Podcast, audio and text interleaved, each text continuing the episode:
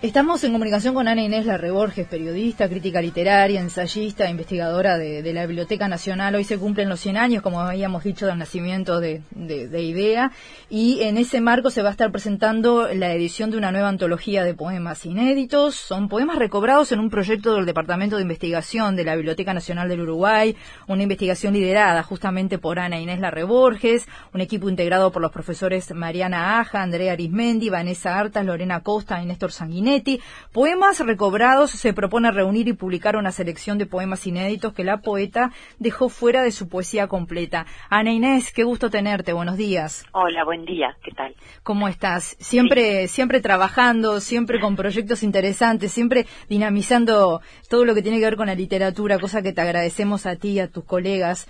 Bueno, primero te quiero preguntar, porque sé que la conociste y sos una especialista, primero, ¿cómo estás en un día de hoy tan fuerte, no? Trabajando. porque siempre es un proyecto complejo este, este y bueno, y estamos poniendo los puntos finales para la presentación de hoy. Este, Complejo también porque, verdad, es una plataforma, entonces técnicamente es un desafío este, para nosotros letrados. Claro, por supuesto. Bueno, ¿qué es bien lo que van a presentar hoy, Ana? Bueno, Poemas Recobrados es la primera parte de, dos de eh, la búsqueda de recuperar todos los poemas este, que Idea dejó fuera de su poesía completa. Ahí está. Son muchos. En esta primera entrega que va desde la infancia, porque siempre supimos por ella o por verdad por testimonios de que la poesía estuvo presente desde desde muy pequeña, pero esa parte de infancia y adolescencia, es decir, entre sus el primer poema es de los 10 años, este, pero la mayoría son de los 11, hasta los 15, bueno, son absolutamente inéditos y permiten ver un poco la precocidad para hacer versos que tenía y también en la, la, la irrupción en la juventud ya de un poco de, ese mundo desolado, nihilista, ¿no? Que se ve precozmente. Pero bueno, este y eso va hasta el año 44 en esta primera entrega. La segunda que ya estamos preparando, ya hemos preparado, pero bueno, no terminado. Este llega hasta el final de su vida casi y es la mitad, ¿no? O sea que esta es más más densa porque bueno, porque escribía muchísimos poemas en esa en esa primera juventud. Entonces, este, esos son los dos proyectos, pero trata de recuperar todo. Y eso implica no solo los poemas que quedaron inéditos, sino también poemas que ella publicó, publicó en la prensa, publicó en revistas, este, muchas veces integró a alguna antología o integró a, sus famosos libros, ¿verdad? Nocturnos, poemas de amor, este, pero después los dejó fuera de la poesía completa.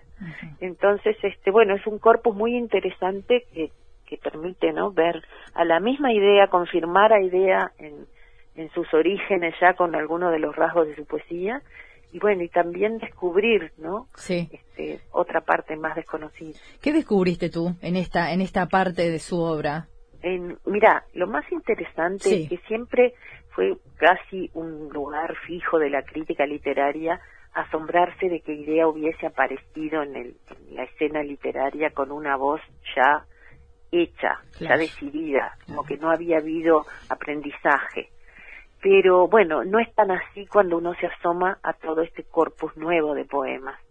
La vemos y, y eso no va en desmedro, la vemos encontrar su voz. Creo que de este periodo, de este primer periodo, que va hasta, que va hasta sus 24 años, este, lo más interesante es eso, es ver en, en el caso de ella, que es una gran voz, una gran poeta, ¿no? Una de las grandes voces de la poesía hispanoamericana o en lengua española, sin duda.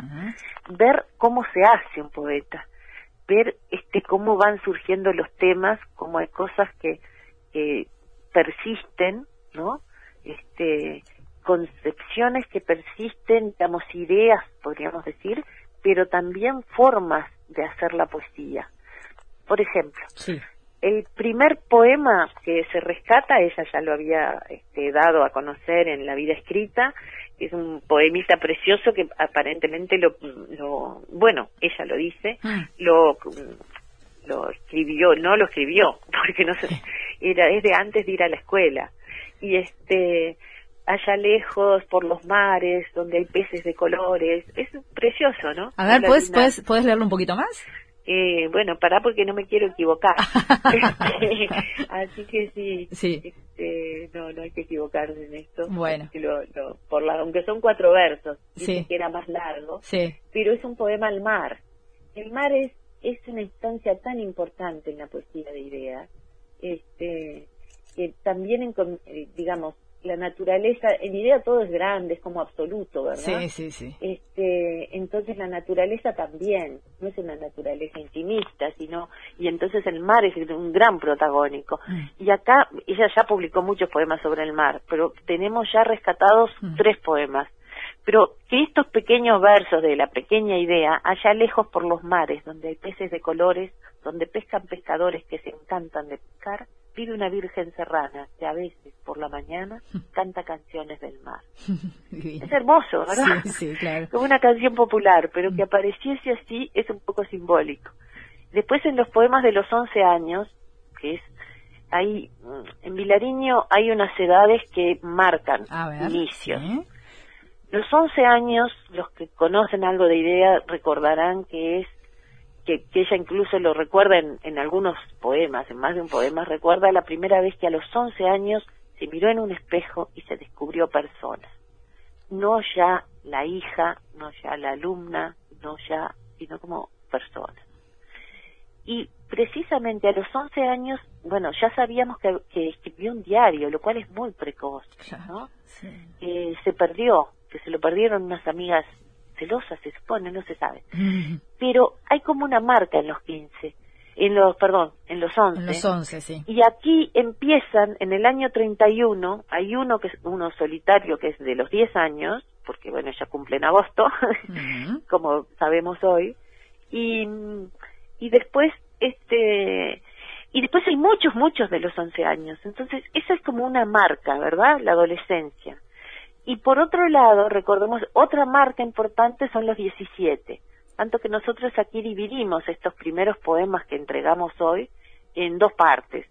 Poemas de infancia y adolescencia, que son hasta los 16 años, y poemas, eh, hasta los 15, perdón, y poemas de juventud, que ya van, ¿verdad?, de, desde los 16, 17 años. Los 17 años es el primer poema que ella admite en la poesía completa, sola, es de los 17.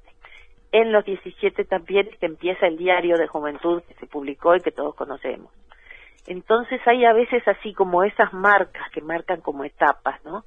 este, y que se ven también en la poesía que escribió. Bien, Ana Inés. Bueno, tú con, con Alicia Torres, también una destacadísima eh, mujer que ha trabajado mucho en la literatura. Bueno, conocieron de primera mano a, Idea, a su obra, fueron encomendadas por ellas para estudiar, editar su minucioso diario íntimo. Incluso el primer resultado fue este diario de juventud al que hacías referencia, que fue editado por Calicanto en 2013 y que transcribe cinco de las 17 libretas que acumuló Idea hasta su muerte, ¿no?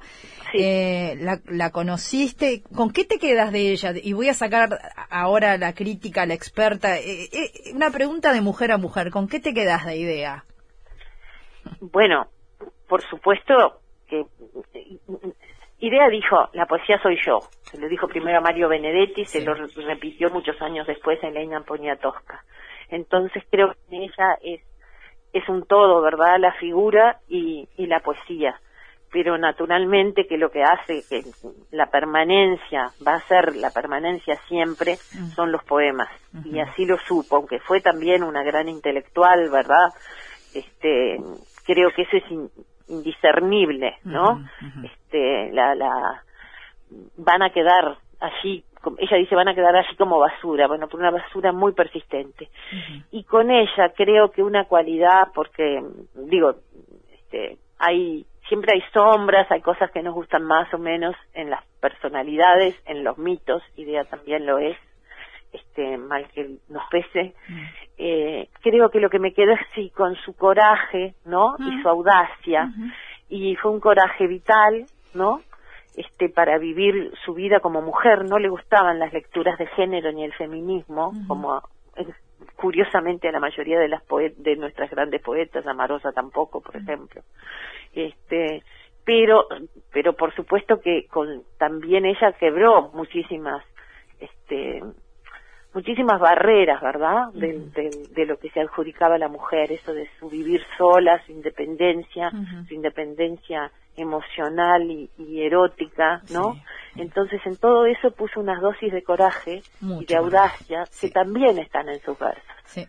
En una audacia que no es solo mm, transgresora, que también tiene que ver con una audacia de, mm, de, la ambición poética, ¿no?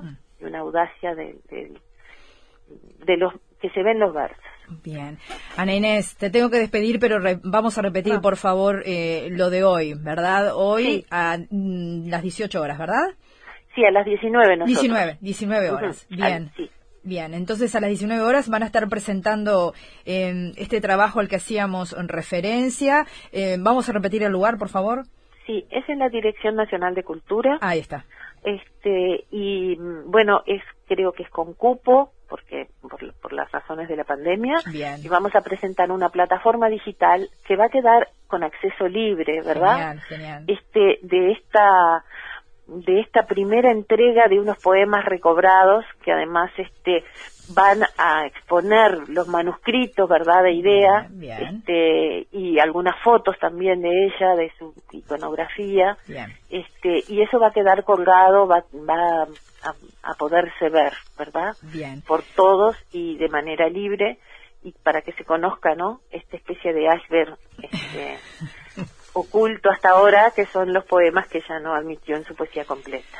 Ana Inés Larreborges, periodista, crítica literaria, ensayista, investigadora. Muchísimas gracias, como siempre, por tu aporte y hasta pronto. Gracias a ti.